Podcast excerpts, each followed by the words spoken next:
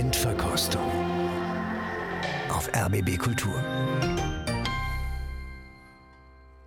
Ja, willkommen zu unserem heiteren Interpretenraten. Ich bin Christian Detig und begrüße Sie ganz herzlich.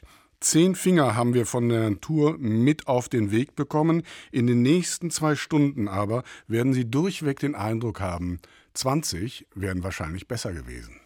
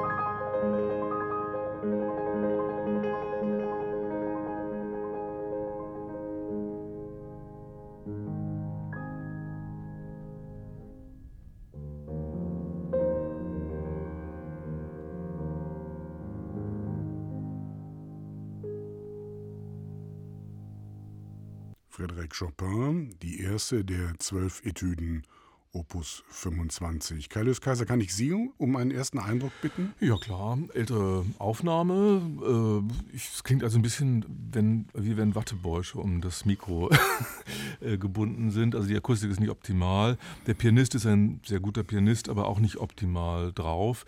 Ich habe eigentlich immer den Eindruck gehabt, es sei eine Live-Aufnahme. Ich habe zwar nicht gehört, dass irgendjemand gehustet hätte, aber hatte doch den Eindruck, auch angesichts der Fehler ganz am Schluss, weil da hat er sich, war, hat er sich verhauen ein bisschen oder verklebt die Töne.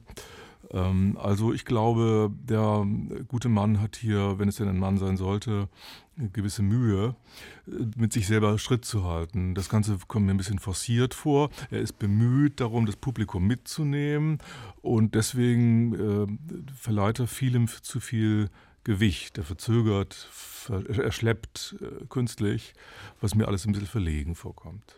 Kailius Kaiser, Moderator und Kritiker bei RBB Kultur. Neben ihm sitzt Christine Lemke-Matwei, Autorin bei der Zeit in Hamburg und Leiterin des Feuilletons eben dort. Und der dritte im Bunde, Andreas Göbel, Heimvorteil heute als Pianist und Redakteur bei RBB Kultur.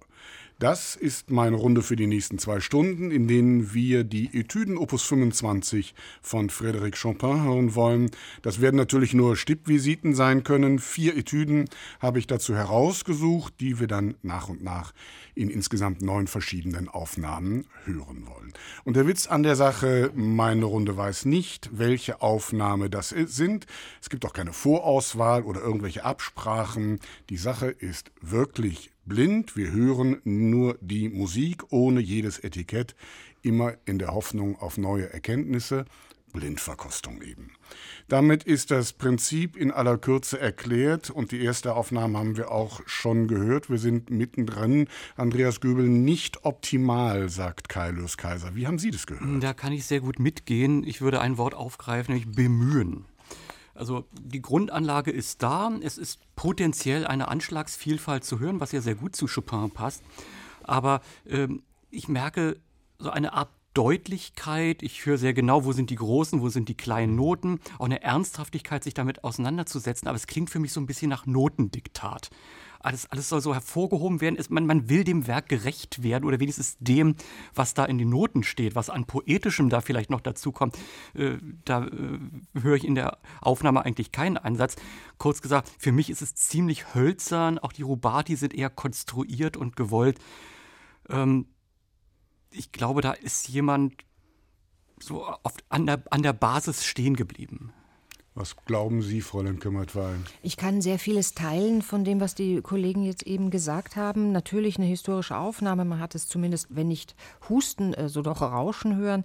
Hm, ich hatte so ein bisschen die Überlegung, der Interpret äh, ist sich nicht ganz klar, und zwar weniger in den Fingern, den 10 oder 20, die er hat, ähm, als im Kopfe darüber, mit was für einer Gattung habe ich es denn hier zu tun?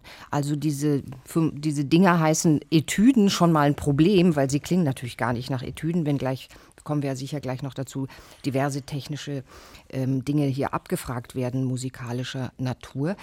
Und der hat, der kommt da irgendwie nicht raus. Also der, der weiß nicht genau, was soll ich hier spielen. Also ist es A, eine Etüde, ist es vielleicht ein Lied ohne Worte? Das hat mich so wahnsinnig gestört, dass dieser Diskant, diese Melodie, so wie so ein Nagel, den ich in die Wand haue und alles andere hängt da so dran und eigentlich biegt der Nagel sich so ein bisschen, aber er haut immer wieder drauf. Das hat mich, ähm, das fand ich etwas penetrant und dieses Gemurmel und Gewimmel dann in den mittleren Stimmen und, und im, im Bass, das, das kommt eigentlich gar nicht raus. Das hat überhaupt keine, keine Plastizität. Also ich fand es auch eher, ja, bemüht ist, glaube ich, die richtige Vokabel dafür. Ich fand es auch so konventionell in vielfacher Hinsicht, konventionell phrasiert. Eben die, das berühmte Chopinsche Rubato wurde so wirklich so mit einem mit äh, Vorläufer ausgestattet und dann hat es erst stattgefunden. Ist so alles nicht ganz falsch, aber eigentlich überhaupt nicht richtig. Das klang auch wie Mendelssohn, wenn ich drüber nachdenke. Ja, nicht wahr? Andreas Göbel nickt, während Frau Lemke-Matwei redet. Wen haben wir den das da heißt, er weiß es schon. Wen haben wir denn da gehört, Herr Göbel? Also ich würde ein Wort von Christine Lemke-Matwei aufgreifen, das mir in die richtige Richtung äh, zu gehen scheint, nämlich konventionell.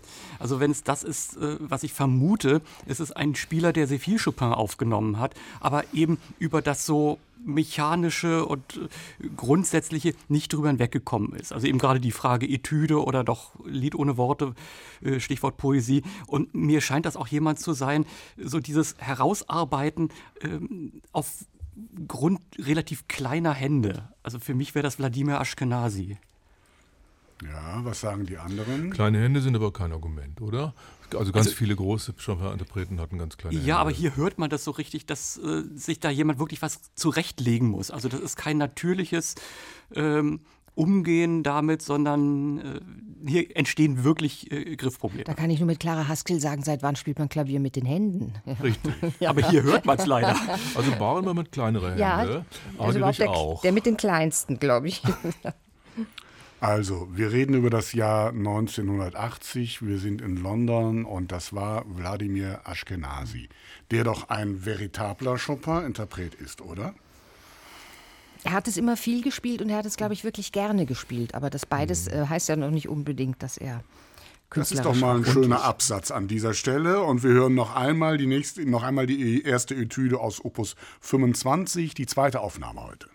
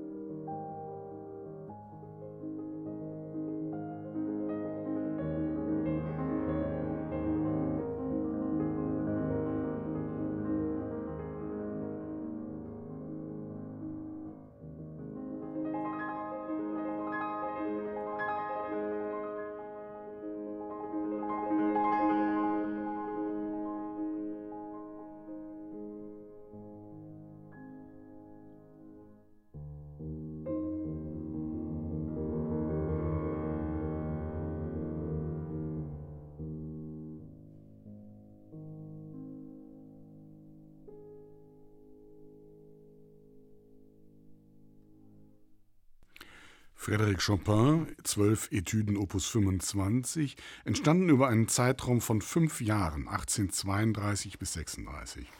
Chopin ist Anfang 20 und gerade nach Paris übergesiedelt. Er widmet die Etüden der Schriftstellerin Marie Dagout, besser bekannt als Geliebte von Franz Liszt und Mutter von Cosima Wagner. Zwölf Etüden, kein Zyklus, eher eine Sammlung, bereits die zweite nach den Etüden Opus 10. Chopin verkauft diese Stücke mehrfach in halb Europa. Die Quellenlage ist deshalb recht unübersichtlich. Zentral ist der Gedanke, den technischen Anspruch, die Fingerfertigkeit mit dem poetischen Gedanken zu verbinden. Darüber haben wir schon gesprochen. Die Etüden sind quasi immer auch kleine Charakterstücke. Das hat Chopin damals nicht erfunden, aber wohl am besten gelöst. Die Stücke sind ungeheuer schwer, sehr poetisch und auch sehr populär geworden. Das wohltemperierte Klavier in romantisch.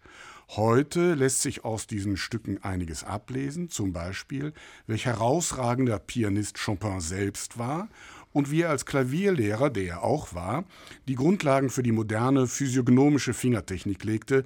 Die Finger sind nicht mehr alle gleichwertig, sondern jeder Finger bekommt gewissermaßen eine ihm passende Rolle zugewiesen. Anders nämlich könnte man die Sachen gar nicht spielen.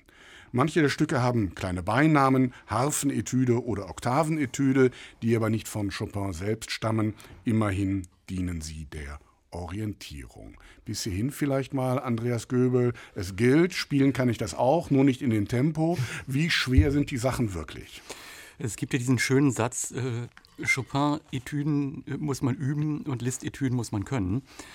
Äh, es ist einfach so, äh, man kann diese Sachen sich wirklich erüben. Es gibt da keine Stellen, bei denen man sich irgendwas ausdenken kann, sondern äh, mit genug Fleiß kommt man dahinter. Aber dann ist man noch längst äh, nicht da, wo man hin will und hat noch nicht mal die Hälfte erreicht. Ja, sicher, das Problem dieser Etüden ist, es gibt zwei Probleme. Einmal, dass sie äh, sehr viel verunterrichtet werden. So macht das mal und übt mal die Technik und äh, auch bei denjenigen, die da gar nicht weiterkommen und die meinen, wenn sie das jeden Tag acht Stunden üben, dann haben sie es irgendwann. Das Problem ist aber noch etwas anderes, denn die Technik, die Chopin für diese Etüden äh, vorgesehen hat, äh, die hat er für die Instrumente seiner Zeit gemacht. Chopin war ja ein Pleyel-Spieler, sehr viel leichtgängiger, sehr viel automatisch durchsichtiger. Und äh, die Folge daraus äh, bleibt nicht nur im Technischen, sondern eben auch äh, in der Frage, wie gehe ich damit um, was ist das Poetische. Denn äh, die Kunst, das leicht, durchsichtig und trotzdem tonintensiv zu spielen, das muss auf heutigen Flügeln ja erstmal noch ganz anders erzeugt werden. Das heißt, wenn ich auf einem Pleyel schnell einen Grundklang habe, mit dem ich dann umgehen kann, muss ich äh, auf heutigen Instrumenten viel mehr noch zurücknehmen, viel mehr noch anders pedalisieren, sehr viel weniger natürlich, um erstmal so eine Grundvoraussetzung zu schaffen, mich diesem Stück äh, nähern zu können. Also ich muss gewissermaßen die Technik, die sich Chopin ausgedacht hat, nochmal richtig übersetzen. Das heißt, auf einem schweren Steinway sind die Sachen nochmal schwerer und anders zu spielen. Äh, weil ich äh, eigentlich nicht Kraft brauche, um es zu spielen, sondern Kraft brauche, um es zurückzunehmen. Frau Lemke-Matwei, ähm, wir haben es schon eben besprochen, Fingerfertigkeit auf der anderen einen Seite, poetischer Gedanke auf der anderen Seite. Es klingt aber auch immer so ein bisschen nach musikwissenschaftlicher Erwünschtheit. Wie hören Sie das? Sie meinen Erwünschtheit, es, es soll so sein, weil wir haben so das sein, da so rausanalysiert ja. in mhm. einer gewissen Ratlosigkeit, in der wir dann doch irgendwie vor diesem, vor diesem Opus 25 stehen. Das, ähm, das kann sein. Ich denke mir manchmal, weil Chopin hat ja, wird ja begleitet von vielen Klischees und Annahmen, die dann wahrscheinlich irgendwie alle gar nicht stimmen oder alle nur so ein bisschen oder, oder keins gar nicht oder wie auch immer. Aber diese Stücke strahlen ja etwas äh, ganz Besonderes aus. Also sie, sie setzen eine die größte technische und musikalische Schwierigkeit voraus, um etwas zu erzeugen, was dann ganz einfach klingt. Und das ist ja immer bei großer Musik so, aber hier ist das so Programm, denke ich mir, ja, weil es gibt ja auch ähm, der Chopin, der, der Salontiger und, und das sind so Stücke, die präludieren so irgendwo im Hintergrund und machen eine nette Atmosphäre und vorne stehen äh, gut gekleidete Menschen an einer Bar herum, ja, um es mal ein wenig auf die Spitze zu treiben. Und das ist da auch alles drin. Also das, äh, das, das Schwierigste machen zu können, um dann doch irgendwie damit damit äh, zu verschwinden und das versendet sich dann so ein bisschen und macht es so ein bisschen rauchig, äh, hat angenehm. die Melodie dieser Etüde, die wir da eben gehört haben, ja im Grunde genommen ganz schlicht Die und ist einfach. ganz simpel. Insofern, also der, ähm, die, der Impuls zu sagen, das ist ganz nah bei Mendelssohn, das ist ganz nah bei den Liedern ohne Worte, das ist auch in anderer Beziehung dann relativ nah zu Schubert und äh, ähnlichen äh, verwandten Stücken und Zyklen. Das ist da, ist da auch alles drin. Also dieses Singen wollen über einem äh, doch sehr karstigen äh, Gelände, das ist so ein bisschen Chopin. Ja, Luis Kaiser, in den 70er Jahren gab es eine Aufnahme, die alles verändert hat für dieses Stück Ja, von Maurizio. Polini. Ähm, was ist in Ihrer Erinnerung das Besondere an dieser Aufnahme? An der Polini-Aufnahme, die wir gerade gehört haben, wollen Sie damit sagen? Wie? Das glaube ich nämlich nicht.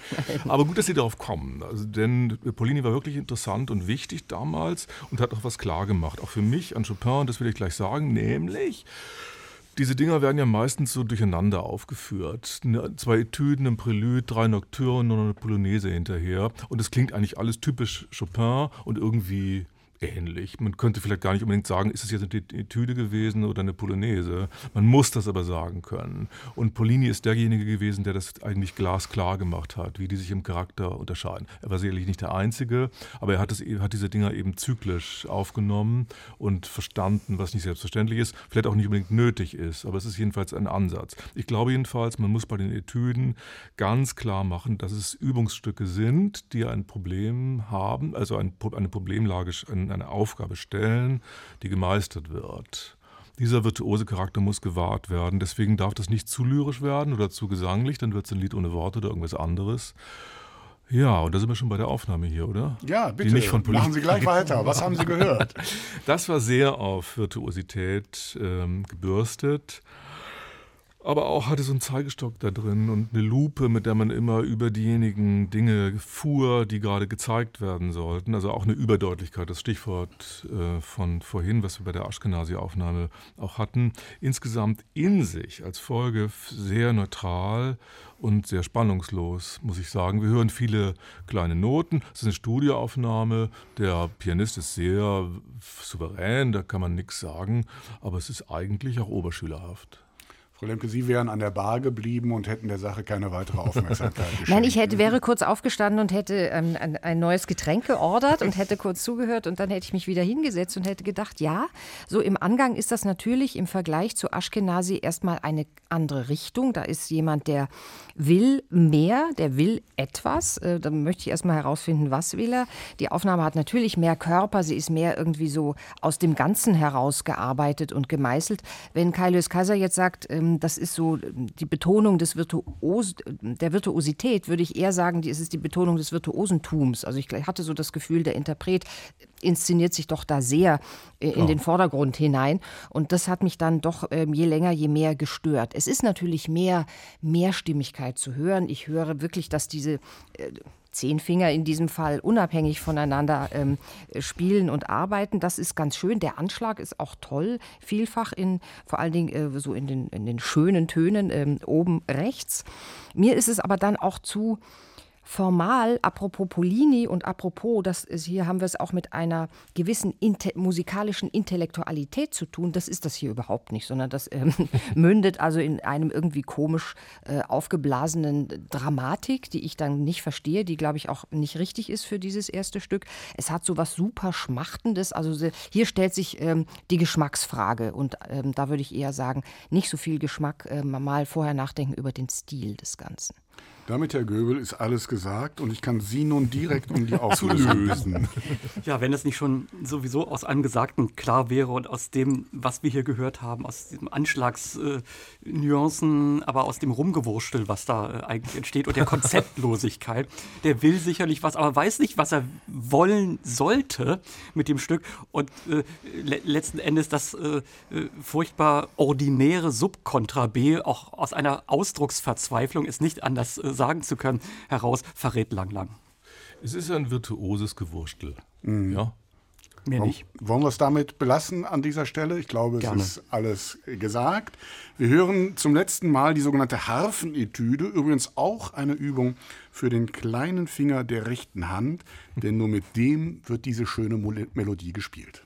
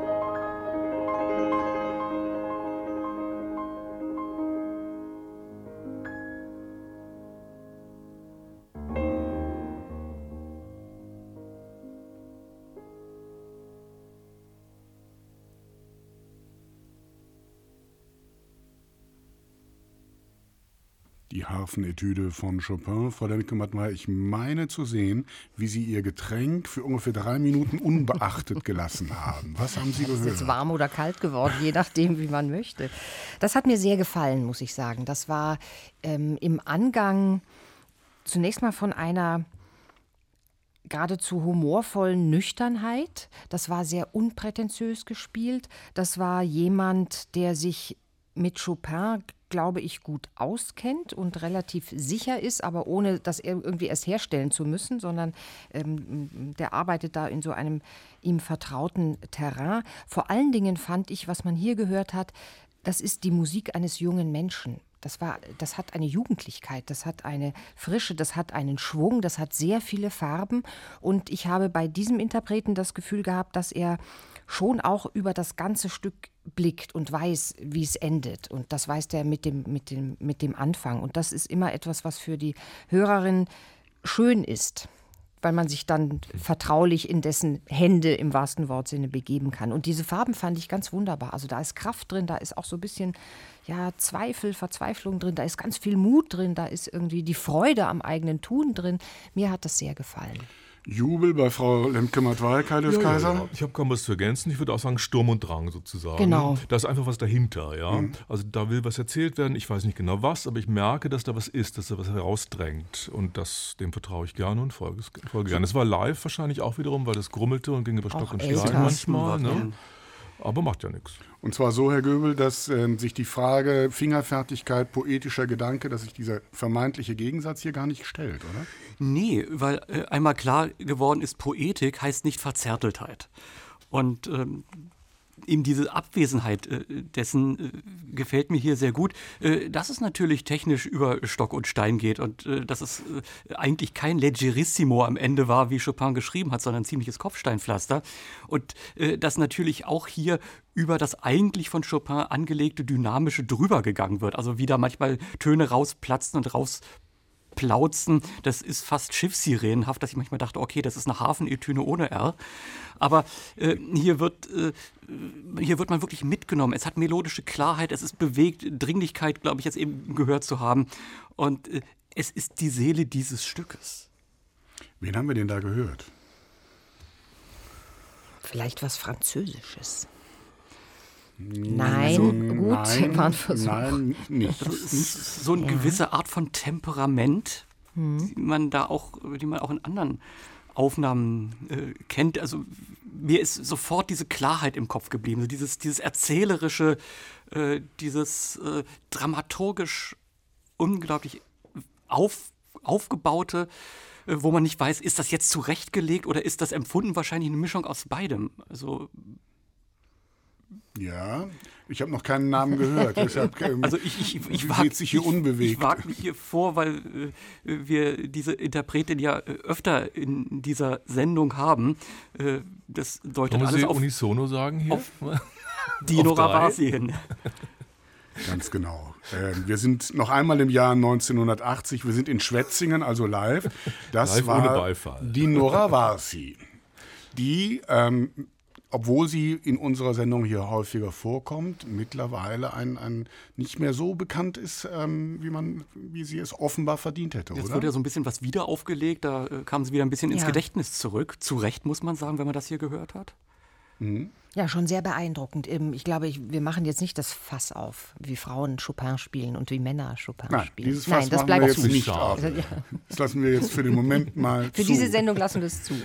Ja, aber Sie haben ja jetzt die Möglichkeit, die, der Sache eine Richtung zu geben, nämlich indem ich Sie jetzt frage. Wir haben dreimal die Hafenetüde gehört. Wir kommen also jetzt in die nächste Runde, in die zweite Runde, wo wir dann springen zur Nummer 5 und es ergeht an Sie die Frage, welche Aufnahme der drei Gehörten kommt weiter. Wir haben gehört Wladimir Ashkenazi gleich zu Beginn, dann Lang Lang oder eben die Nora Das ist natürlich ein bisschen eine suggestive Auswahl, das geben Sie zu, ne?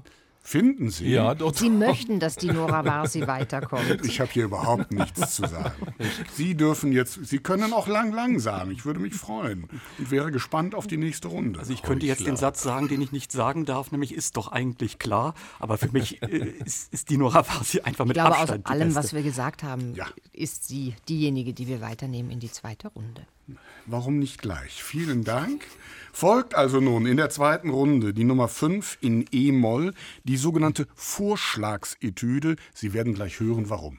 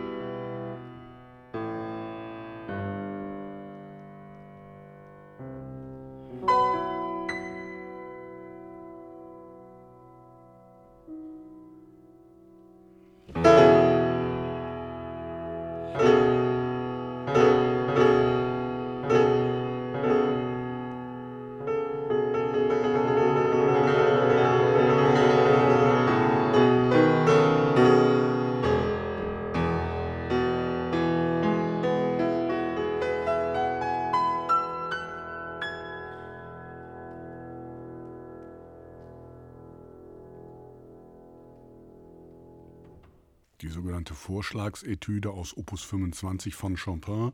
Andreas Göbel, was haben Sie gehört? Ganz große Oper, ne? unglaublich viel, aber auch ein unglaubliches Spektrum an Anschlagsmöglichkeiten.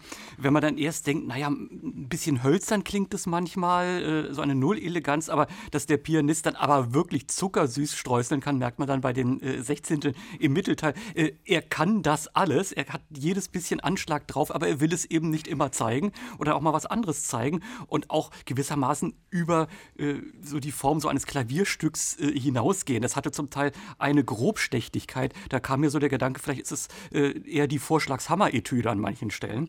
Aber ähm, es ist so ein Ausdrucksfuror. Nichts preisgeben, äh, was, äh, äh, wo man nochmal unter die Oberfläche gehen kann.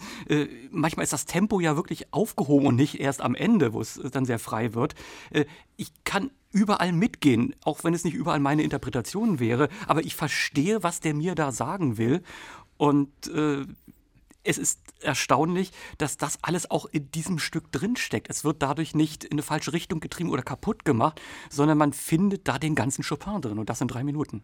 Also Frau Lendkümmert, weil man hört zu, ne? Man hört auf jeden Fall zu und gleich von Anfang an, man hat so das Gefühl, man ist mit in diesem Moment. Das ist sehr so mhm. aus dem Moment heraus. Natürlich hat, ist, ist es sehr gut durchdacht und sehr bewusst gespielt hat auch eine, eine gewisse Rationalität, aber es ist eben dann doch so in so einem Erkundungsmodus. Also ich ähm, mal gucken, was jetzt so kommt und mal sehen, ob vielleicht die nächsten zwei Vorschläge genauso schwer fallen müssen wie die, wie die davorliegenden oder die danach kommenden. Das ist schon interessant, ob es so rasend viel mit Chopin zu tun hat, bin ich mir nicht ganz sicher. Also ich hatte so gleich so diese ja, es ist mir so, wie Andreas Göbel sagte, so dieses ist doch mit einer gewissen äh, Grobheit, aber einer bewussten und gewollten Grobheit ausgestattet. Da bin ich mir nicht sicher, aber es ist in jedem Fall äh, sehr spannend. Ich glaube, mit einer typischen Grobheit ausgestattet. Mhm. Also das macht er immer so. Dieser Pianist, ich glaube auch zu hören, wer das äh, sein mag. Es ist auch eine Live-Aufnahme, was auch typisch wäre. Das hört man auch, auch in gewissen Undeutlichkeiten, Überdeutlichkeiten zugleich auch. Also auch da wird wieder ein bisschen mit Glutamat sozusagen dem Live, der Live-Situation geschuldet, ähm, operiert. Toller Diskant, natürlich schöne Farben, sehr heller Diskant. Äh, und Scheußlicher eben ins, Flügel. Insgesamt bitte? Scheußlicher Flügel. Scheußlicher Flügel. Von mir aus jedenfalls sehr perkussiv ähm, gespielt, um nicht zu sagen gehämmert. Ich, muss, ich glaube, es ist Sokolov ist, Grigor Sokolov. Und ich muss gestehen, ich habe eigentlich den Pianisten nie richtig verstanden, weil er so hämmert. Und ich verstehe auch nicht, dass das so allgemein gut gefunden wird. Aber es ist immer ein, Allein ein Alleinstellungsmerkmal. Grigori Sokolov liegt. Was sagen die anderen? Also aus dieser Eigensinnigkeit heraus würde ich sagen, das kann gut sein, Was? dass das stimmt. Und ja. jetzt könnte man mit dem, mit dem nächsten äh, Klischee Passepartout kommen und sagen, ja, er ist ja auch ein Russe. Also wenn Russen Chopin spielen oder wenn so Menschen aus dem vielleicht eher osteuropäischen Raum Chopin spielen, klingt er natürlich anders, als wenn die leichtfertigen Franzosen es tun, ist aber wahrscheinlich blöd. Ja, das Fass lassen wir auch zu. Andreas Grübel, wen haben, Sie, wen haben Sie gehört? Ja, da kann ich absolut mitgeben. Für mich ist das auch äh, derjenige, der eben so dieses Spektrum hat und da sehr oft zur Überraschung vieler äh, äh, das Unerwartete rausholt. Also für mich wäre es auch Sokolov. Es ist ja richtig, Grigori Sokolov. Was ist das Besondere an diesem Pianisten? Es ist ja immer noch der berühmteste Geheimtipp der ganzen Klassikszene. Weil er so wenig Aufnahmen gemacht hat? Naja, so wenig sind es ja in der Zwischenzeit ähm, im Grunde gar nicht mehr. Also es sind ja so ein paar in, gerade in letzter Zeit dazugekommen. Er ist halt jemand, der ganz schlau so eine Balance wahrt zwischen ich bediene dieses ganze Business und den Betrieb und ich verweigere mich und ich kommuniziere eigentlich scheinbar nur mit mir selbst oder mit mir und dem jeweiligen Flügel, ob scheußlich oder nicht so scheußlich. Aber ich meine, wenn der auftritt, das ist ja ein bisschen kabarettreif. Also, der Hausmeister, er, der Hausmeister kommt und schreitet zur Arbeit. Dem hat man gesagt, wisch mal die Tasten ab. Die sehen irgendwie nicht mehr so richtig schön aus. Da setzt er sich hin. da setzt er sich hin und dann fängt er an zu spielen. Also das, das, das hat schon was. Und ich bin ihm einmal begegnet und habe versucht, mit ihm zu sprechen. Auch das macht er ja gar nicht. Also er spricht eigentlich nicht mit, mit der sogenannten Presse. Aber das war ein reizendes Gespräch. Ein ganz reizender, sanfter Mensch. Also ganz anders hier als dieses, als da, dieses Kopfsteinpflaster, was wir eben gehört haben. Wunderbar. Vielen Dank. Grigori Sokolov mit der Vorschlagsetüde. Und wir kommen zur nächsten Aufnahme und gleich möchte ich wieder von Ihnen wissen, wen wir hier hören.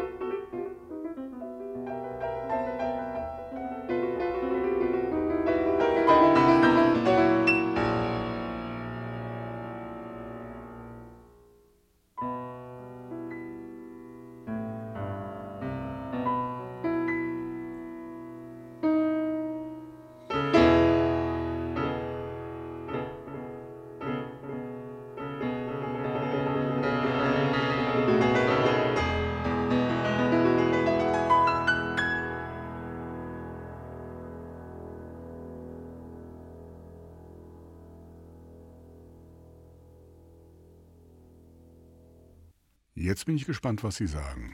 Wer möchte anfangen? Für mich hat sich das am weitesten bislang vom Etüdencharakter entfernt.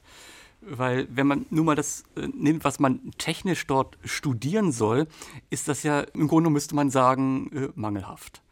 Denn äh, was der Pingel Chopin sonst hier reinschreibt an Vorschlägen, das nimmt, äh, ich nehme an, das ist äh, die Dino Ravasi-Aufnahme, die wir drüber genommen haben, das nimmt sie als Vorschläge, von daher vielleicht Vorschlagsetüde.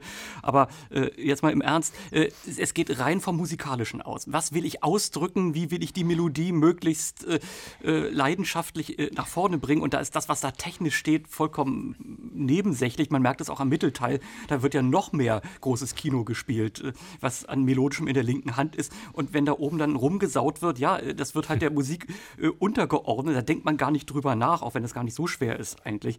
Und, aber wenn es dann drauf ankommt, äh, wenn da auch Binnenmelodien sind, dann wird es da plötzlich wieder deutlich. Dann interessiert sie sich wieder dafür.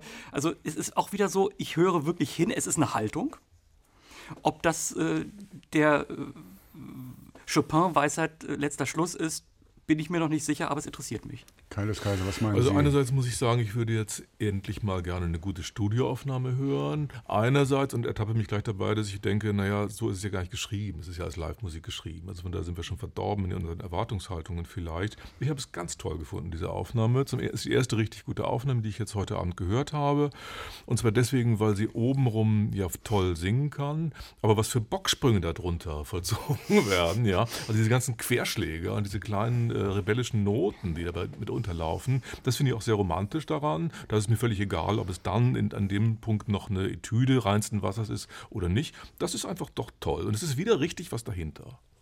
Frau Lemke-Martei, Gegenrede. Nein, gar nicht. Ich kann dem nur zustimmen. Was mir besonders gefallen hat, ist einerseits der Humor des Ganzen. Also Chopin gilt ja jetzt nicht so als der allerwitzigste der französischen und der romantischen Komponisten, aber er hat doch so eine, ein, ein, ein feines Augenzwinkern und das hat sie auch hier. Und das kostet sie auch aus, aber sie opfert dem nichts auch das, so wie Andreas Göbel gesagt hat, in dem Moment, in dem es sie interessiert, in dem sie äh, das Gefühl hat, das ist jetzt hier richtig, dann geht sie dem nach, aber es ist eben nicht alles irgendwie so in so einer etwas seltsamen Schenkelschlagmanier gespielt. Das ist es gar nicht. Und sie ist hochsubjektiv. Und das ist, glaube ich, etwas, was für Chopin gut ist. Ja. Also nicht zu sagen, wo ist hier der Goldschnitt, ähm, der, der, Komponist mit dem Goldhelm und den müssen wir jetzt finden, sondern ähm, das bei sich selber zu suchen und das abzugleichen mit dem Notentext. Und das kann die ganz toll. Und das Interessante ist ja, dass man in dieser Lesart dann auch nicht in irgendwelche Klischeefallen hineintippt. Eigentlich ja? ist das ziemlich sicher, dass das nicht passiert. Also mhm. Also man ist wahrscheinlich trotzdem nicht gefeit, aber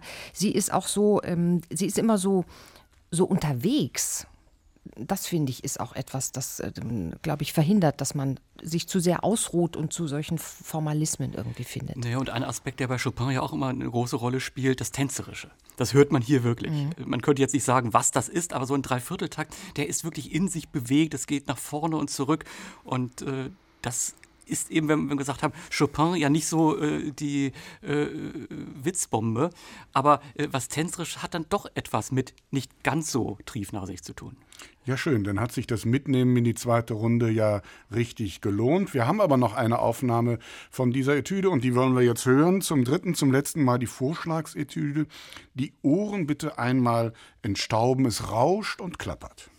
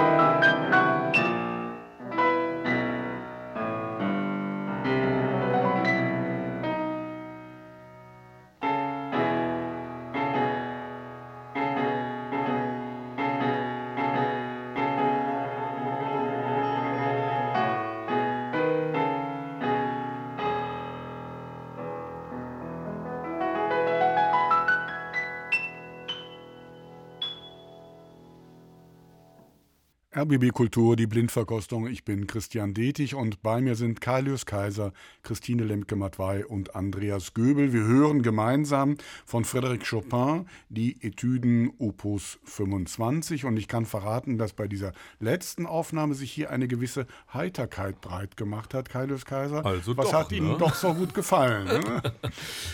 Man fragt sich eigentlich, wie würde das klingen, wenn es mit modernen äh, Mikrofonen aufgezeichnet wäre. Das kann man sich gar nicht vorstellen eigentlich. Ich meine, weil hier zerfetzt ja jemand eigentlich das Stück. Das ist eigentlich ein dekonstruktiver Ansatz, könnte man sagen. Ja, es ist aber in Wirklichkeit wahrscheinlich ein historischer, ein richtiger Ansatz. Der, das ist eine alte Aufnahme. Der Pianist war, ält- war länger, war näher an dem Original dran, als wir es sind. Bitteschön. Es kann sich nur handeln um Alfred Cortot, möchte ich annehmen aus den 30er Jahren aufgenommen. Man hört auch, dass sich Couture immer schon gerne verspielt hat. Nicht erst in späten Jahren, der hat ja auch noch später Aufnahmen gemacht. Es ist der me- meist bewunderte äh, Pianist heutzutage von allen. Und man hört ja auch warum, weil der sich richtig was traut. Ja, das würde sich ja keine Sau mehr trauen heute. Also so dazwischen zu gehen und so zu subjektivieren, dass die Schwarte kracht. Aber es kommt ein satyrhafter Humor dabei heraus und es ist eben doch ein Witzbold. Der Chopin plötzlich oder ein Sarkastiker oder so etwas. Ah, das ist schon toll. Was sagt der Pianist zu diesem Pianisten? Ich kann voll und ganz zustimmen. Es wäre schlimm gewesen, wenn wir diese Aufnahme nicht dabei gehabt hätten. Ich würde auch auf Alfred Cortot tippen. Ja, wenn man es so spielen kann, dann kann man es so spielen. Dann darf man es so spielen. Dann darf man sich über alles hinwegsetzen, was da in den Noten steht. Dann wird das einfach so unwichtig. Und ähm, ja, mehr kann man dazu gar nicht sagen. Es, ist, es, ist, hat, es hat auch diese eigene Form von äh, Poesie, die dann in diese Richtung äh, ausschlägt. Und ähm, vielleicht hat Chopin das selber so gespielt. Es ist unwichtig, was in den Noten steht, sagt Andreas Göbel. Was ist denn da passiert, Frau Lemke-Matwei? hm, ich weiß nicht, natürlich ist es, das, das meint er ja nicht so. natürlich ist es weiterhin wichtig, was in den Noten steht. Es ist vielleicht aber im Falle dieser Aufnahme eher die Frage, wie weit kann im Sinne von können, ähm, mehr als im Sinne von dürfen, in, inwieweit kann ich denn abstrahieren von diesem Notentext? Und ich glaube, hier passiert so ein Abstraktionsprozess. Also das, was Kailius Kaiser gesagt hat, das ist so ein dekonstruktives Moment. Das zerfällt ja buchstäblich wirklich irgendwie in einzelne Stücke, wie eine Vase, die vom Tisch fällt. Und dann hast du eben größere und kleinere Stücke. Das passiert hier auch. Und man kapiert als Hörerin dann nicht mehr so wirklich den Zusammenhang der Komposition. Aber vielleicht ist der Zusammenhang der Komposition, ja, ich zeige dir hier verschiedene Facetten des Themas Vorschlag. Die Vorschläge kommen hier allesamt im Mickey-Maus-Charakter. Das ist natürlich lustig. Vielleicht ist es auch so gemeint und nicht so schwer humpelnd und hinkend, wie es bei Sokolov war vor zwei, Namen, äh, zwei Aufnahmen davor. Also das Ganze hat schon äh, bei Alfred Cortot wie immer genialische Züge. Und was ich hier zum ersten Mal gehört habe, das ist bei Chopin aber eigentlich immer drin. Es ist nur offenbar relativ leicht darüber hinwegzuspielen, sind so diese doch sehr düsteren harmonischen Schatten. Es gibt harmonische Härten in diesem gerade in diesem Stück, was wir eben gehört haben, das gibt es, glaube ich, in anderen auch so. Und die so mal eben aufblitzen zu lassen, sodass sie einem im Gehör, im Gedächtnis bleiben, das fand ich schon sehr, sehr interessant. Es ist eine Zerrissenheit da. Ja. Und damit ist Chopin plötzlich der modernste Komponist Ja. von allen. Und auch diese alte Aufnahme die modernste von allen. Und auch im Vergleich zu heutigen, so eine Radikalität traut sich ja niemand mehr. Wir sind im Jahr 1934.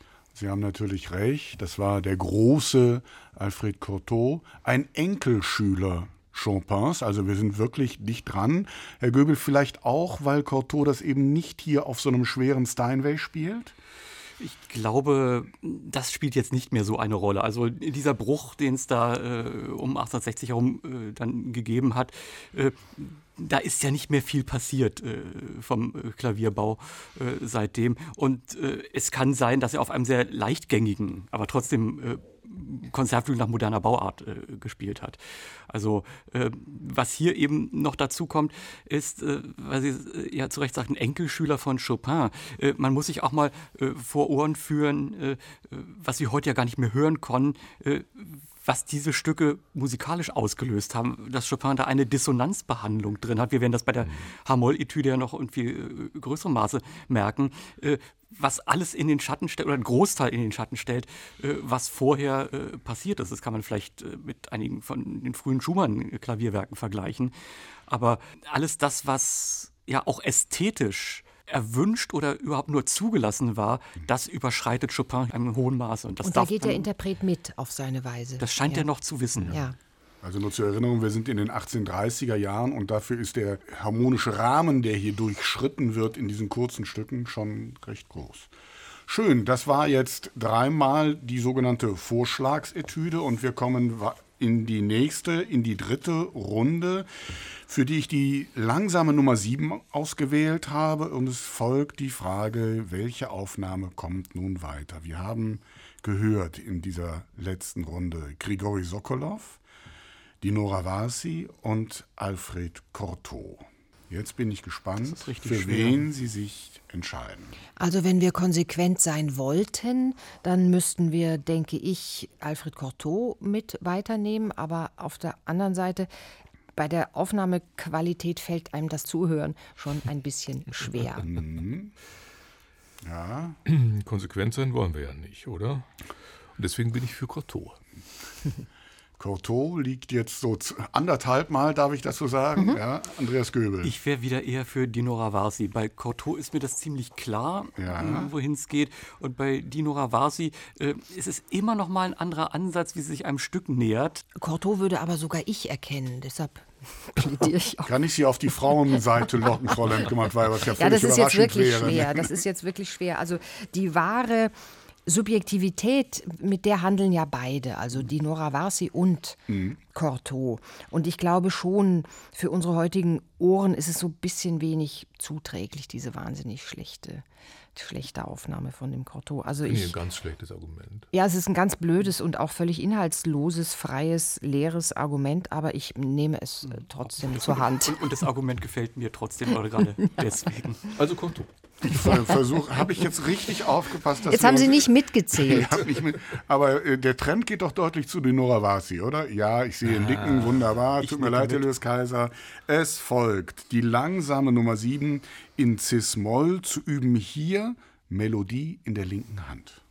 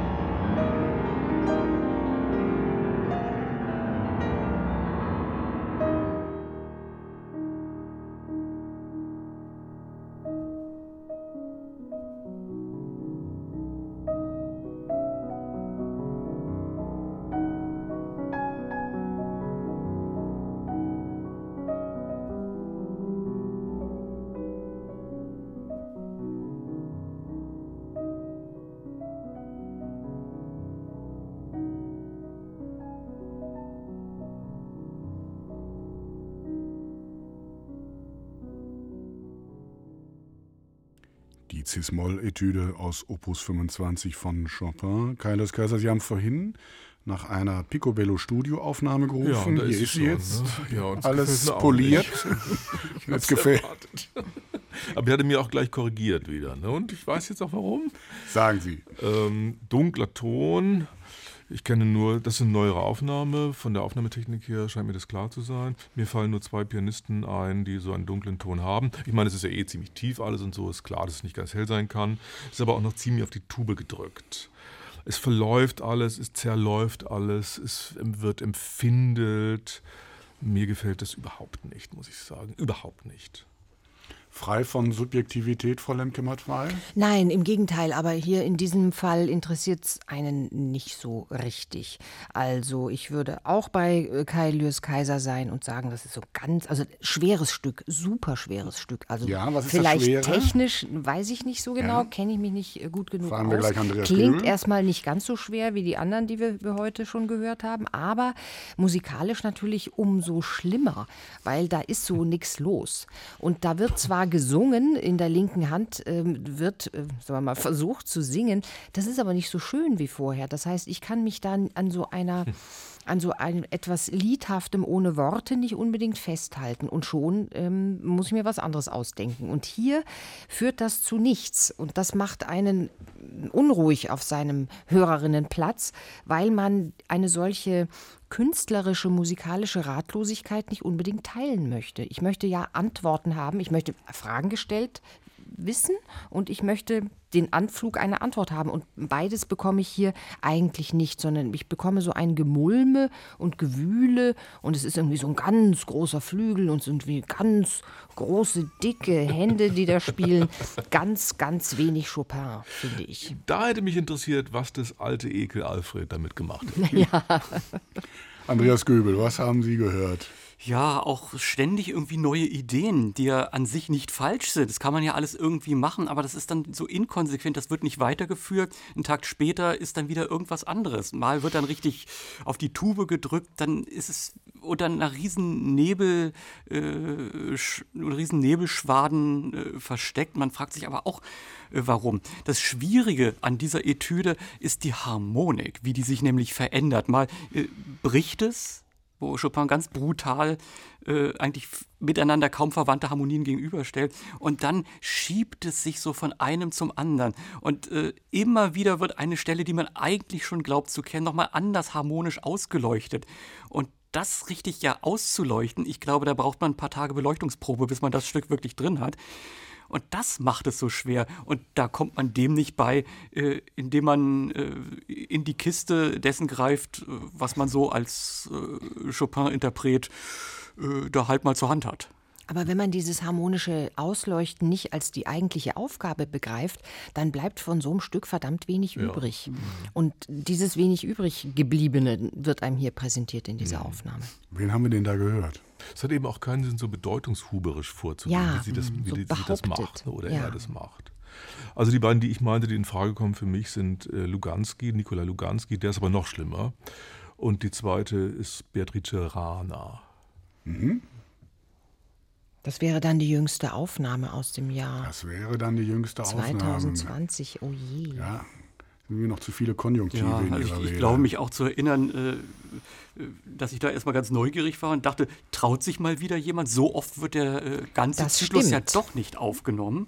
Und dass ich dann doch irgendwie herb enttäuscht war. Also äh, lasse ich mal den Konjunktiv weg und sage Beatrice Rana. Sollen wir an dieser Stelle vielleicht das kleine Fässchen aufmachen, wie Frauen Chopin Ja, aber ich dachte, wenn sie es jetzt ist, dann ist ja gut, dass wir es zugelassen Schade, haben. dass es keine Russin ist, dann hätten wir gleich beide Fässer aufmachen können. Also, Sie haben ja recht mit allem, was Sie sagen. Das war die jüngste Aufnahme, 2020 entstanden.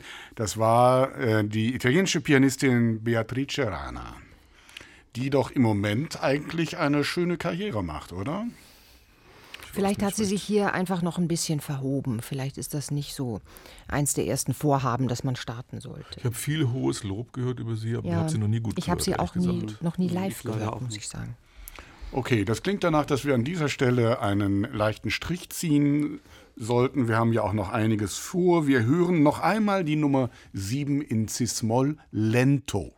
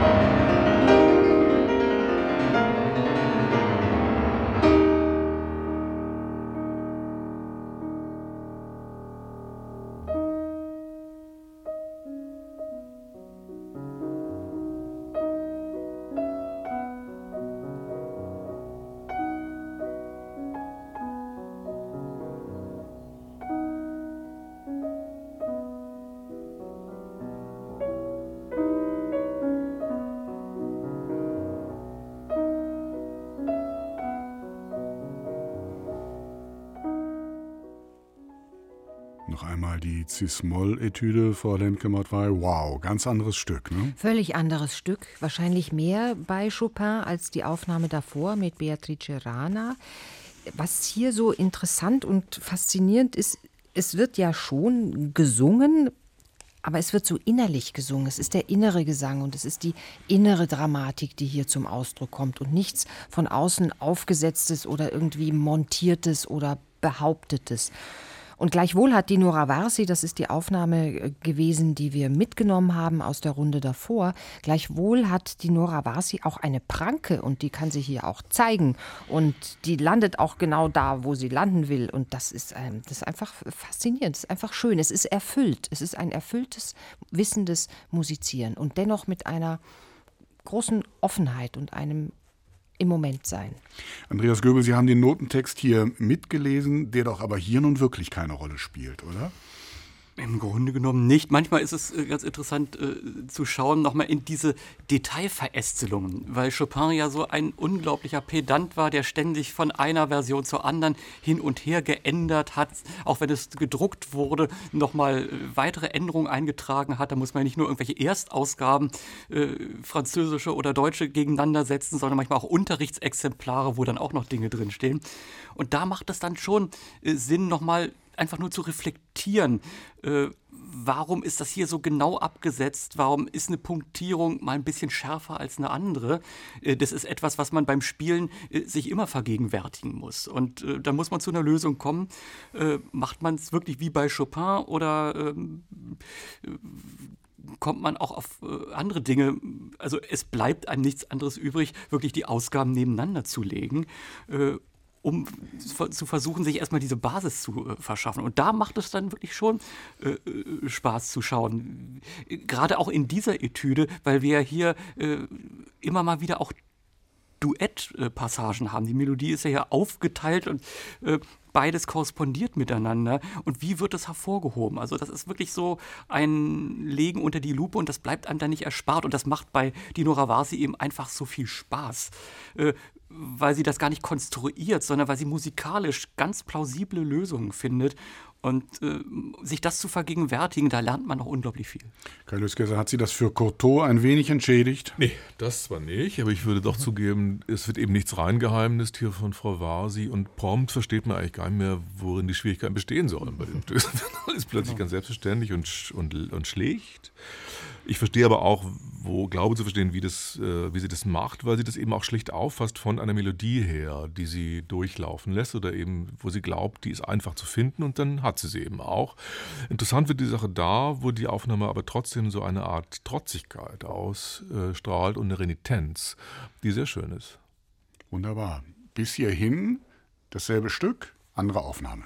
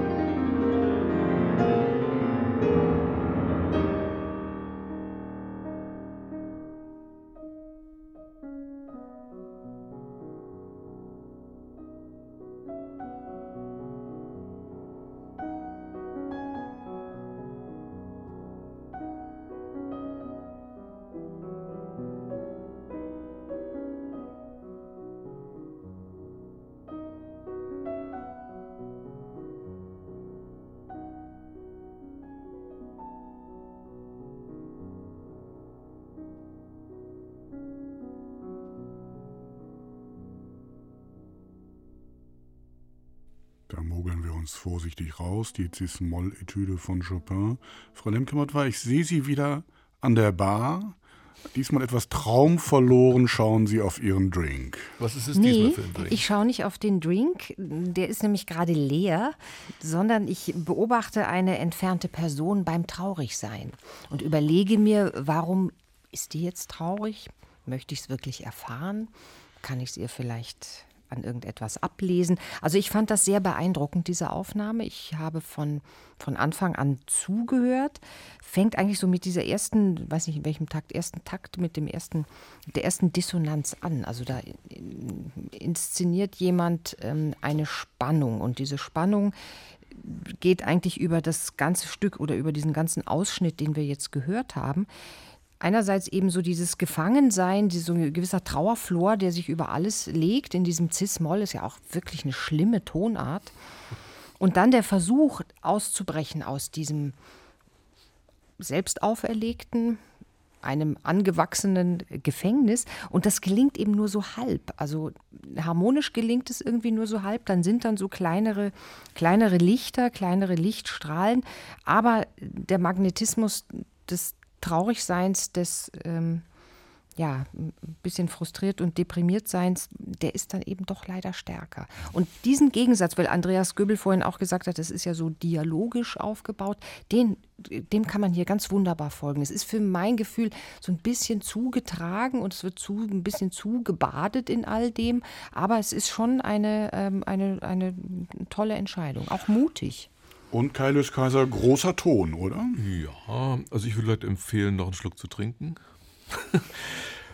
ähm, denn mir ist das ein bisschen eine zu gepflegte Melancholie. Schöner Ton, selbstverständlich sehr schöner Ton, toller Pianist, ohne jede Frage. Es ist sehr ausgeglichen, es ist sehr vertikal gespielt, also sehr auf ähm, die Harmonik äh, bedacht. Es hat eine schöne Klaräugigkeit ähm, und Temperiertheit. Das würde ich vielleicht sagen. Und diese Temperiertheit finde ich aber ein bisschen gefährlich, weil sie auch ein bisschen temperamentlos mir erscheint. Also mir ist es eigentlich am Strich gesehen ein bisschen zu wenig. Andreas Göbel, bei den schnellen Läufen, man hört jeden Ton einzeln. Ist das gut oder schlecht? Äh, das ist, in, das ist erstmal nicht schlecht natürlich. Also es ist mir lieber als dieses äh, zugewuchtete bei Beatrice Rana, wo das nur noch irgendwie ein rieser, riesiger äh, Klangrausch war. Ähm, es passt hier auch hin, weil ähm, das ist eine Aufnahme, die nicht fehlen darf, weil sie auch nochmal äh, ein Chopin-Bild. Sie wissen schon wieder, wer es ist, ne? Ähm, das ist klar, weil. Sagen Sie es doch gleich, okay, damit wir wissen, über dann, wen Sie reden. Gut, dann sprechen wir äh, über Mario Pariah. Mhm. Das ist nämlich ein Chopin-Ton. Wenn man jetzt sagen würde, äh, bei, weiß ich, 80 Prozent äh, von Klassikliebhabern, äh, stell dir jetzt mal Chopin-Klaviermusik vor dann hätten sie genau dieses Klangbild. Also das, was äh, Kai Lewis Kaiser ähm, diese gewissen Gepflegtheit äh, beschrieben hat, das stimmt auch. Äh, das ist ein Pianist, der sich bestimmte emotionale Dinge nicht gestattet. Das bleibt immer so gentlemanhaft, auch äh, in den Ausbrüchen, äh, auch weil er gerne sehr weich pedalisiert. Ähm, hier ist es mir nicht zu wenig gewesen, denn äh, ich habe auch mir die Frage gestellt, äh, was transportiert es? Es hat auf der einen Seite eine unglaubliche Geborgenheit, das ist so ein inneres Fußbad, aber äh, trotz dieses äh, Dialogisierenden äh, verströmt es auch eine große Einsamkeit. Vielleicht ein Erinnern an etwas, was man verloren hat. Und ähm, das ist genauso äh, zwischen diesen Gefühlen, wo man es nicht immer äh, trennen kann. Und das hat etwas, ähm, was mir jedenfalls manchmal auch so eine gewisse Unheimlichkeit vermittelt. Äh, man muss nicht immer alles das, was äh, irgendwo drin steckt, aussprechen. Es reicht, wenn man es andeutet und das finde ich hier. Das heißt aber auch, dass wir mittlerweile alles Etüdenhafte verloren haben und jetzt mitten in einem Charakterstück sind? Was sollte hier nochmal geübt werden? Melodie in der linken Hand. Melodie in der linken Hand. Mehr nicht. Schwer genug offenbar, ja. Frédéric Chopin Anleitung, wie man meine Nocturnes zu spielen hat. Wunderbar. Dann haben wir jetzt dreimal diese langsame Nummer 7 gehört und wir schreiten jetzt weiter durch diese Sammlung von insgesamt zwölf Etüden. Die nächste Haltestelle und letzte Haltestelle ist die Nummer 10. die letzte Stippvisite und ich frage Sie, welche Aufnahme kommt jetzt dieses Mal weiter? Beatrice Rana kann ich wohl streichen hier auf meiner Liste, über die haben Sie nicht gut gesprochen. Bleiben jetzt Dinora Varsi und Murray Pariah. Wer von den beiden kommt weiter? Wen möchten Sie noch einmal hören? Also das vielleicht, Andreas Göbel hat das eben schon so angedeutet, wenn man einen typischen Chopin-Ton suchte, so wie das Publikum ihn mutmaßlich in, im Ohr oder in seinen Ohren hat, dann wäre man bei Murray Pariah. Und dieses Argument kann man jetzt äh, gegen ihn wenden, kann man auch aber für ihn wenden. Ich bin da unentschlossen. Ich neige immer noch so ein bisschen, weil ich denke, das hat so es hat eine andere Authentizität, auch durch die Live-Situation ähm, neige ich immer noch so ein bisschen zu, neigte ich eher zu die Nora Varsi, bei aller Bewunderung für Pariah. Ich, auch. Das ist doch Alias schön. Kaiser, schon mal zwei. Herr, Herr Göbel, Sie haben nichts dagegen. Äh, überhaupt nicht. Also äh, wenn ich jetzt überlege, jetzt kommt die Hamoll-Etüde, die ja neben dem zauberhaften Mittelteil eben auch große Brutalität hat, da hat mir vielleicht die Nora Varsi ein bisschen mehr zu sagen. Folgt also zum Schluss in der letzten Runde die sogenannte Oktavenetüde, obwohl besser passen würde der Sturm.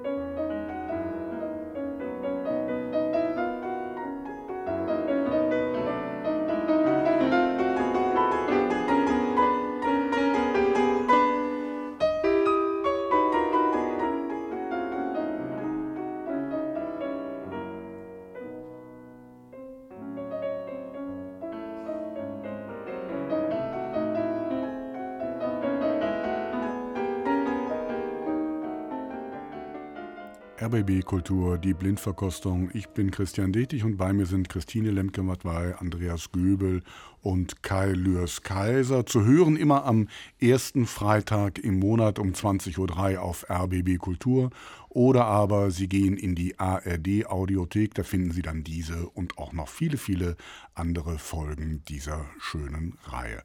Andreas Göbel, Oktavenetüde, da reichen wahrscheinlich auch 20 Finger nicht.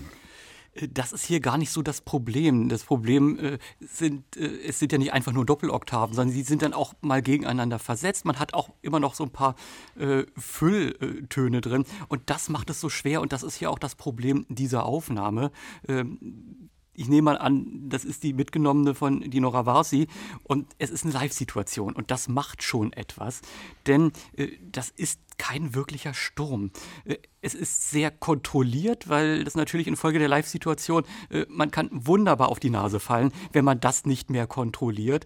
Und ich merke dann doch hier, äh, dass dann die Technik, um es wirklich losziehen zu lassen, nicht so richtig reicht. Ich meine, äh, das ist die technische Seite, aber musikalisch wird es dann zu einem Problem, denn was Chopin hier macht, was hier an Masse, an Macht äh, kommt, das ist, war in der bisherigen Musik, die bis dahin komponiert wurde, wirklich unbekannt. Wir hatten ja schon diese Dissonanzenfrage. Das ist ein wirklich radikaler Bruch mit allen klanglichen und ästhetischen Vorstellungen der vorangegangenen Epoche. Und äh, auch wenn ich natürlich nicht mit den Ohren von damals hören kann, so sehr ich es äh, auch versuche, aber so ein bisschen von dem wahnsinnigen Rasen will ich hier schon haben und da reicht die Technik nicht aus. Und das ist dann tatsächlich ein Problem. Das ist die Aufnahme mit Dinora Vasi und ein bisschen hat man den Eindruck, Kaius Kaiser, sie schaut, dass sie durchkommt. Ne? Ja, sie hat ihre Mühe, sie bleibt unter ihren eigenen Möglichkeiten, unter den Möglichkeiten des Stückes. Ich glaube, es ist fast alles gesagt worden. Sie ist ermüdet einfach auch hier. Sie wäre wahrscheinlich im Studio noch mal vorher einen Kaffee trinken gegangen, dann wäre es besser gelaufen. Mhm. Das ging hier leider nicht. Eigentlich vergaloppiert sie sich hier nicht, nicht gut. Retten Sie es, Frau Lemke-Matwei. Ja, ich kann das so ein bisschen retten, weil ich, ähm, was Andreas Göbel eben auch schon gesagt hat, doch mehr über das Stück nachgedacht habe. Und insofern ist vielleicht die Interpretin doch nicht so ganz, ähm, so ganz und gar unter ihren Möglichkeiten geblieben. Ich dachte, dass ähm, das ist alles schon in einem hohen Maße unwirsch. Also selbst dieser Melodieteil in, in der Mitte, der ja so schattenhaft, so schemenhaft kommen da noch melodische Elemente drin vor. Aber im Grunde ist das ja komponiertes. Ähm, ja, ein, ein, komponierter Blick in eine Zukunft, die offenbar nicht so wahnsinnig viel Gutes und Schönes verheißt, sondern dieser Blick sagt, verabschiedet, verabschiedet euch mal von diesen Liedern ohne Worte. Also wenn man von diesem Stück aus zurückdenkt an, an, an die Harfenetüde, dann sind das ja absolut wirklich zwei, mindestens zwei Welten, wenn nicht äh, drei. Und dazwischen ist eine, die wir gar nicht kennen. Also das, und das, das hat mich sehr beschäftigt beim Zuhören. Und, und ich dachte so dieses, also in Andreas Noten Allegro con fuoco ist die Tempo bezeichnet. Also das hat die Nora Varsi hier, glaube ich, in der Tat nicht an den Tag gelegt, aber vielleicht so diesen, diesen Gestus der, des Überfordertseins von diesem plötzlichen Aufbruch in eine, ich meine 1830, Aufbruch in eine moderne, wo, wo man sagen würde, naja, äh, könnten auch 100 Jährchen später äh, stattgefunden haben. Ja. Hm, das, das, das hat, fand ich schon sehr beeindruckend. Und dieses Fest der Dissonanzen, aus denen man einfach nicht rauskommt, die man auch nicht unterspielen kann, sondern die du einfach um die Ohren gehauen bekommst. Hier, mich hat es schon beschäftigt. Vielen Dank für dieses Bild. Wir hören mal, wie das in der nächsten Aufnahme gelöst wird.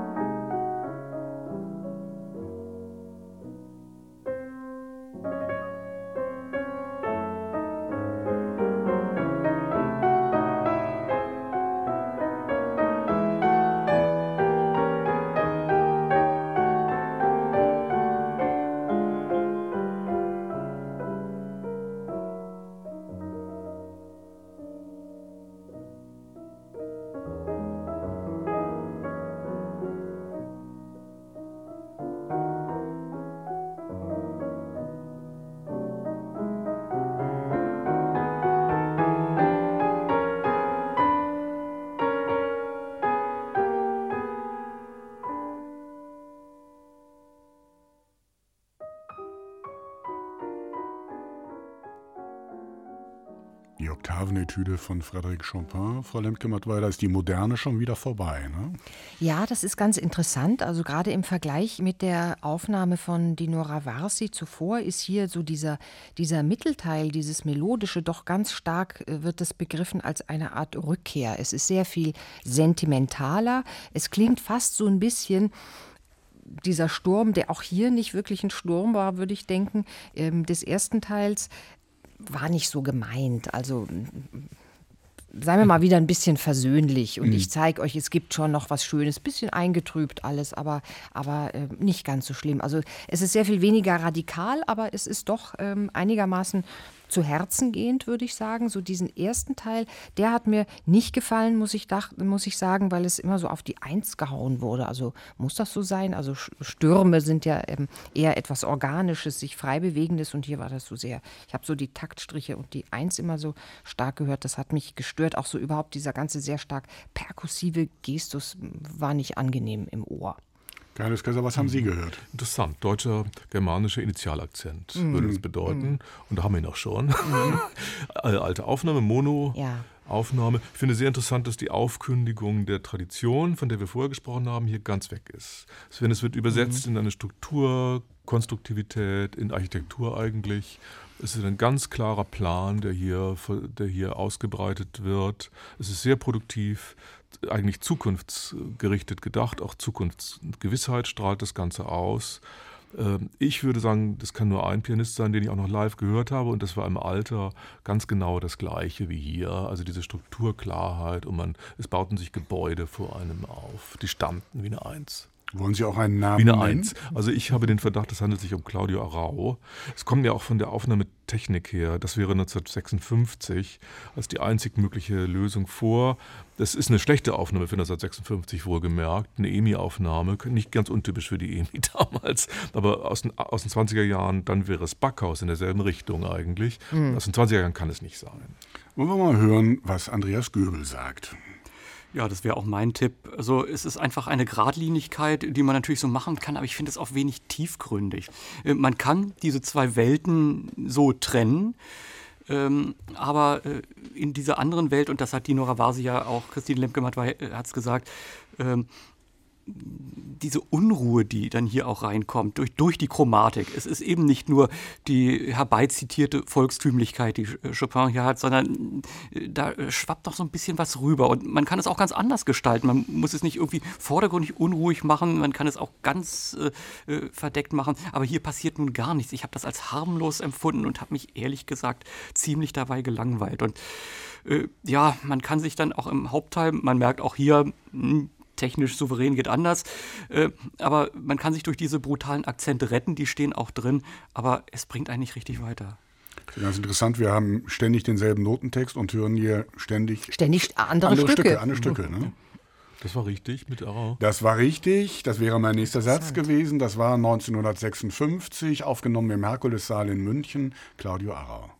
Ich muss auch zugeben, mich hat Arau nie überzeugt als Chopin-Interpret, obwohl er ein ganz kanonischer Chopin-Spieler gewesen ist. Und zwar wegen dieser Geradheit und weil mir zu wenig Lyrik dabei rüberkam. Das geht mir auch jetzt noch ein bisschen so. Aber es war immerhin eine sehr klare Alternative zu dem, was da sonst immer so weich gekocht wurde.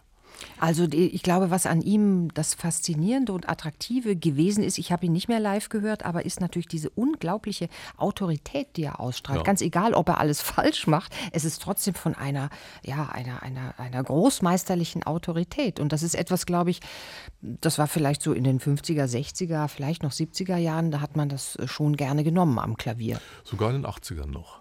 Ach ja? Letzte Aufnahme.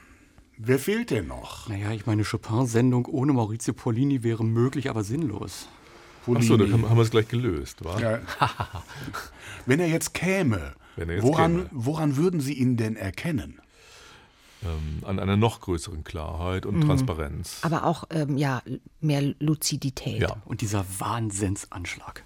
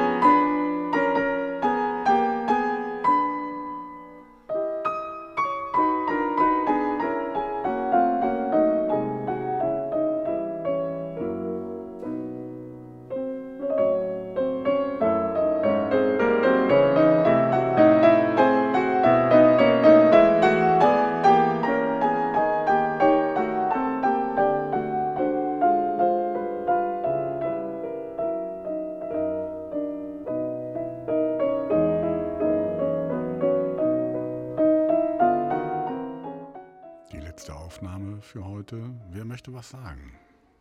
Wir hatten ja gesagt, was es zu sagen war. Also das war Polini, oder? Ja, würde ich doch denken. Es muss Polini ist, gewesen ist sein. eindeutig. Ja, also. ganz eindeutig. Und ich bin überrascht, wie, ich habe es lange nicht gehört jetzt auch, wie unveraltet das doch klingt für meine Begriffe. Ich meine, er bleibt eigentlich hauptsächlich im Takt, hat das Rubato ganz äh, zurückgenommen. Es ist eigentlich ein Reagenzglas Chopin. Aber warum das so großartig ist, liegt, glaube ich, daran, dass er das trotzdem, obwohl er es exekutiert, nicht kalt serviert. Und er vertraut auf Chopin Ja. und äh, muss dem ja nichts dazugeben, denn wenn man das so durchziehen kann äh, im äh, ersten Teil, das ist der blanke Horror, den Chopin da komponiert hat. Und äh, dem kann er vertrauen. Also diese, diese gefühlte Objektivität, die sorgt dafür, dass von Chopin selber so viel noch äh, äh, ja, transportiert wird, was bei allen äh, Ansätzen, die interpretieren wollen, dann eher unterdrückt wird. Dieser Mittelteil, wo man erstmal sagt, ja, geht auch relativ glatt durch, jedenfalls verglichen mit dem, äh, was wir äh, bislang gehört haben. Äh, das ist natürlich dieses Glotzt nicht so romantisch. Aber Chopin selber hat da ständig dieses unterschwellige, das bleibt nicht so. Das wird doch wieder äh, ganz furchtbar werden. Und äh, man, man fiebert wirklich mit. Aber im Vergleich zu den anderen auch ein wenig farblos, Frau Lemke-Matwei? Naja, das ist so das ähm, Poly, Polini-System oder ähm, Kaius Kaiser hat eben gesagt, ein wenig so aus dem Reagenzglas auf die Welt geblickt und das tut er ja eigentlich immer oder hat er immer getan. Was mir gefällt an der Aufnahme ist, dass bei allem Sturm, bei allem Horror, bei aller Hölle, die sich ankündigt oder hinter mir liegt oder in der ich stehe, doch immer so ein ein Stückchen Licht des Südens sich Bahn bricht. Es ist ein italienischer ähm, Pianist, das hört man. Und man hört auch den Furor, Conforco, aber es ist eben ein ästhetisches Conforco. Es ist nicht ein, ein erlebtes oder wirklich anschaulich zu machendes die Melodie kommt dann so mit so einer gewissen Coolness daher und so dieses im Takt bleiben, so dieses bisschen so Understatement, weil die Musik spricht ja aus sich selbst heraus genug. Das ist alles richtig. Dennoch, ich war nie eine große Polini-Freundin und ich werde es auch mit dieser Aufnahme nicht werden, weil mir fehlt ein bisschen das Lebendige. Mir fehlt dann doch ähm, doch ein Schuss mehr Sinnlichkeit, mir fehlt da ein wenig mehr Sentiment und Gefühl. Das hat er nicht. Das will er auch gar nicht haben. Insofern kein Fehler, aber ich mag es nicht so. Diese Aufnahme ist sehr, sehr berühmt geworden. Man weiß aber auch, dass in dieser Aufnahme wahnsinnig viel geschnitten wurde. Ich hatte auch den Eindruck bei dem zweiten Thema, Ja. jetzt hat er einen Kaffee geholt. Vorher. Ist das, äh, stört das eigentlich, wenn man das weiß, dass es im Grunde genommen, Reagenzglas haben Sie gesagt, aber im Grunde eine sehr artifizielle, Na, das sterile verstärkt, so, Situation. ne? verstärkt das sozusagen noch diese Suche nach einer, einer, einer Wahrheit oder nach einer Reinheit, nach einer, einer absoluten Konsequenz im, im musikalischen Zugriff. Das verstärkt das irgendwie noch. Und ich glaube, dass es eine solche Aufnahme brauchte, um sich daran eben auch abzuarbeiten. Das steht dann, das steht seit über einem halben Jahrhundert und man kommt nicht dran vorbei. Auch wenn man das äh, vielleicht selber ablehnt, äh, muss man sich damit auseinandersetzen. Das, das ist eine jedenfalls Leistung. Sehr, es ist jedenfalls sehr konsequent nach dem Motto, wenn schon, wenn schon Studio, denn schon Studio. Die Blindverkostung auf RBB Kultur. Wir haben heute gehört von Frédéric Chopin die zwölf Etüden Opus 25 in neun verschiedenen Aufnahmen, die wir gehört und diskutiert haben. Und Sie haben jetzt die schöne Aufgabe, aus diesen neun Aufnahmen eine auszuwählen, die wir zum Schluss dann noch einmal hören wollen. Ganz unsortiert die Interpreten der letzten anderthalb Stunden. Wir haben gehört Murray Pariah, Claudio Arau, Beatrice Rana, Wladimir Ashkenazi gleich zu Beginn, Lang Lang, Grigori Sokolov, Maurizio Polini eben zum Schluss, den großen Alfred Cortot und die Nora Varsi. Und wir werden was noch einmal hören? Wir werden die ganzen, das ganze Opus 25 hören, leicht gekürzt im Mittelteil, weil die Zeit dann doch nicht mehr ganz dafür reichen wird. Also nachdem meine anderen beiden Lieblinge hier so überhaupt nicht stattgefunden haben, nämlich Shura Cherkassky und Samson Wie immer. François, Wie immer. wie, wie meistens, würde ich dennoch auch nach der Erfahrung jetzt mit der, mit der H-Moll-Etüde zu Dinora Varsi tendieren.